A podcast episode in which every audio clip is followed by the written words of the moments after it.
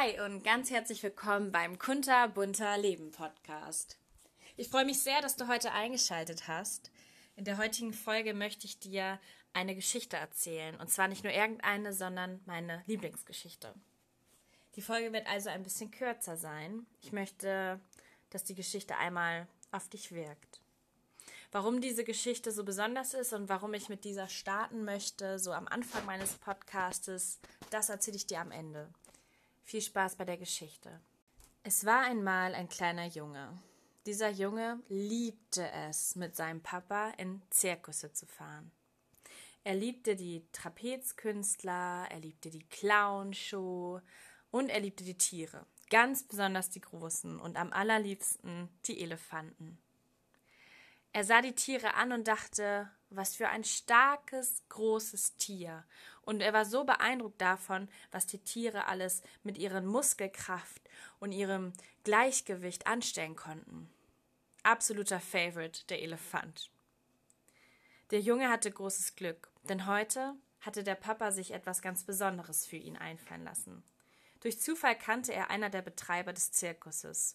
Und anschließend, also nach der Show, durfte der kleine Junge mit seinem Papa nochmal über das Gelände des Zirkuses laufen und zwei, drei Tiere von nahem betrachten. Als drittes Tier durfte er den Elefanten sehen. Die große Überraschung für den kleinen Jungen. Er war so beeindruckt davon und flippte aus. der Elefant, so groß wie er war, stand einfach dort auf einmal auf einer grünen Wiese. Und er fragte seinen Papa: Papa, ich hab gedacht, der Elefant ist locker in so einem Käfig mit ganz, ganz starken Gitterstäben und einem Käfig, aus dem er eben nicht so leicht entfliehen kann, denn er ist ja so stark und mächtig. Aber er steht ja einfach nur da auf der Wiese.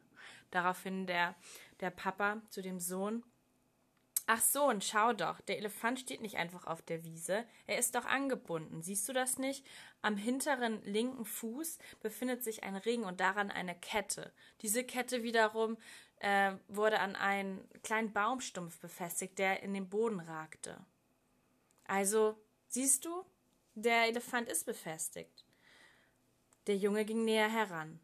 Er sah tatsächlich diese Kette. Doch er dachte sich, das ist ja so ein kleiner Baumstumpf. Der ragt vielleicht sechs, sieben Zentimeter in den Boden rein. Ein Elefant dieser Größe müsse doch eigentlich keine Probleme haben, einfach an der Kette zu ziehen und der ganze Baumstumpf würde aus dem Boden herauskommen. Dann könnte doch der Elefant einfach fortlaufen, woanders hingehen, einen Spaziergang machen, irgendwas. Tatsächlich ging der Elefant aber eher in dem Radius dieser Kette im Kreis, legte sich hin, stellte sich wieder auf und so weiter. Die Kette, die wurde nie gespannt, nichts. Da fragte sich der kleine Junge, reicht das denn? Warum bleibt der Elefant denn dort? Der Papa hatte keine Antwort darauf und auch die Leute vom Zirkus waren nicht mehr aufzufinden, sodass sie die nicht fragen konnten. Sie fuhren nach Hause. Es war zweifelsohne ein toller Tag für den Jungen, doch diese Frage über den Elefanten und warum er nicht einfach einmal an der Kette zog, um frei zu sein, das ließ sie nicht in Ruhe. Daraufhin befragte er Nachbarn, seinen Lehrer, Freunde, doch niemand hatte so richtig eine ideale Antwort, mit dem der Junge sich zufriedenstellte. Ein Lehrer antwortete einmal Na ja, der Elefant, der bleibt da, weil er dressiert ist, ist doch ganz klar. Der wurde eben dahin erzogen, dass er da auf dem Platz des Zirkuses bleibt und sich auch nicht aus diesem Umkreis entfernt. Der Junge entgegnete und das ist übrigens eine sehr schlaue Frage, der Junge entgegnete mit Aber wenn er dressiert ist, warum braucht er die Kette denn überhaupt? Der Lehrer wusste keine Antwort. In der Tat lobte er die schlaue Frage, doch er konnte auch nicht weiterdenken. Ein Jahr später ging der Junge wieder mit seinem Vater in den Zirkus und sie durften erneut Elefanten sehen. Da ergriff der Junge die Chance und sprach jemanden vom Zirkus an. Es war der Direktor vom Zirkus. Er wusste es. Er stellte die Frage und der Direktor hatte die Antwort. Also, warum bleibt der Elefant denn dort? Warum kann er sich nicht einfach befreien? Der Direktor, der antwortete ganz platt, na ja, der Elefant, er glaubt, dass er das nicht kann. Und deswegen macht er es auch nicht. Er versucht es erst gar nicht. Der Junge wurde traurig. Sein Weltbild wurde erschüttert, denn er hatte ja so ein tolles Bild vom Elefanten. Er dachte von diesen Tieren, sie sind stark und mächtig und können doch alles. Ein großes Vorbild, doch warum denkt der Elefant, er könnte nicht diesen kleinen Mini-Holzpfahl aus dem Boden holen? Das verstand er nicht. Er fragte nach. Der Direktor erklärte, dass der Zirkus den Elefanten aufnahm, als er noch ein kleines Baby war. Genau auf dieselbe Weise befestigten sie den Elefanten in der Pause und nach den Schoß mit einer Kette an einen Holzpfahl. In der Tat versuchte dieser kleine Elefant sich zu befreien, also zog er an der Kette und versuchte die Grenzen auszutesten, wie weit konnte er wohin laufen, in welche Richtung, bis die Kette sich spannte und er zurückgezogen wurde. Alles wurde versucht. Und der Elefant, der wollte weiter weg und weiter, doch es ging nicht.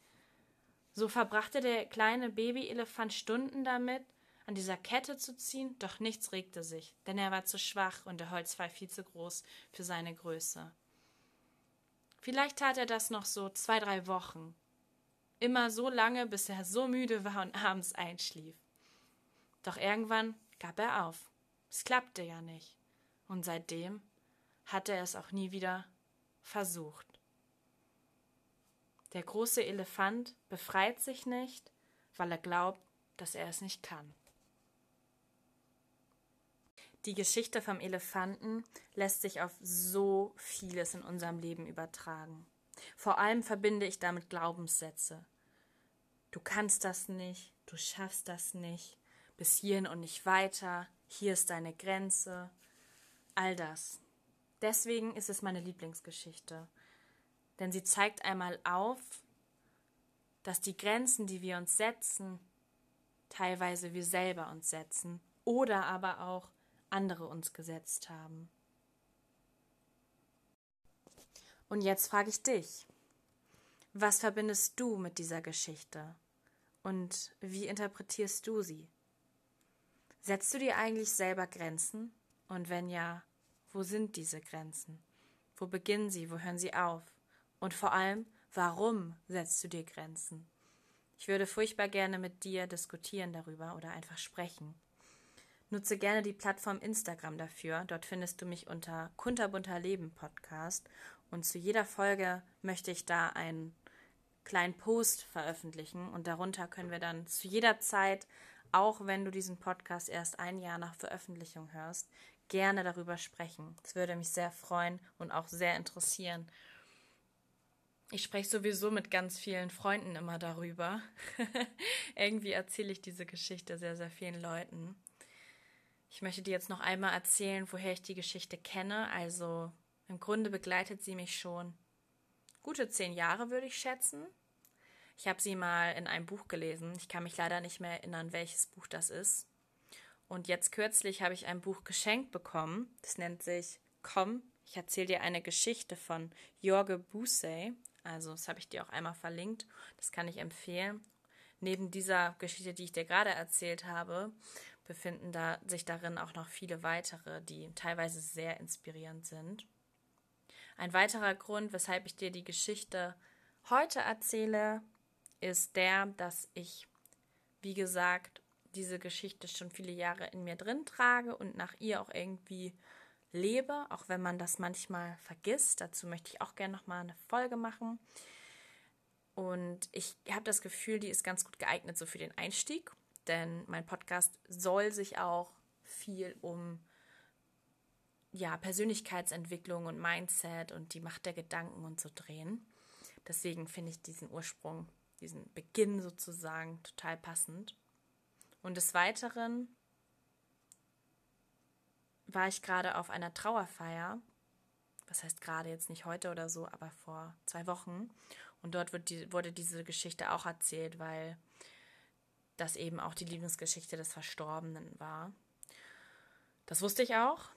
Mm, ich habe auch schon mal mit der Person darüber gesprochen. Und ja, irgendwie auch so ein Teil in mir sagt, der Person zu ehren, habe ich einfach mal mit dieser Geschichte angefangen. Und mir liegt viel daran, dass so viele Menschen wie möglich diese Geschichte kennen, weil ich sie einfach unfassbar schön finde. So, und jetzt möchte ich mich auch schon bei dir verabschieden. Ich freue mich, dass du eingeschaltet hast und dir die Zeit genommen hast. Ich hoffe, ich konnte dich mit der Geschichte ein wenig inspirieren oder dir ein Lächeln in, ins Gesicht zaubern. Erzähl die Geschichte gerne weiter und wie gesagt, ich freue mich immer über Feedback, über tolle Gespräche und auch über konstruktive Kritik. Mach es gut und ich wünsche dir noch einen kunterbunten Tag. Bis dann. Ciao.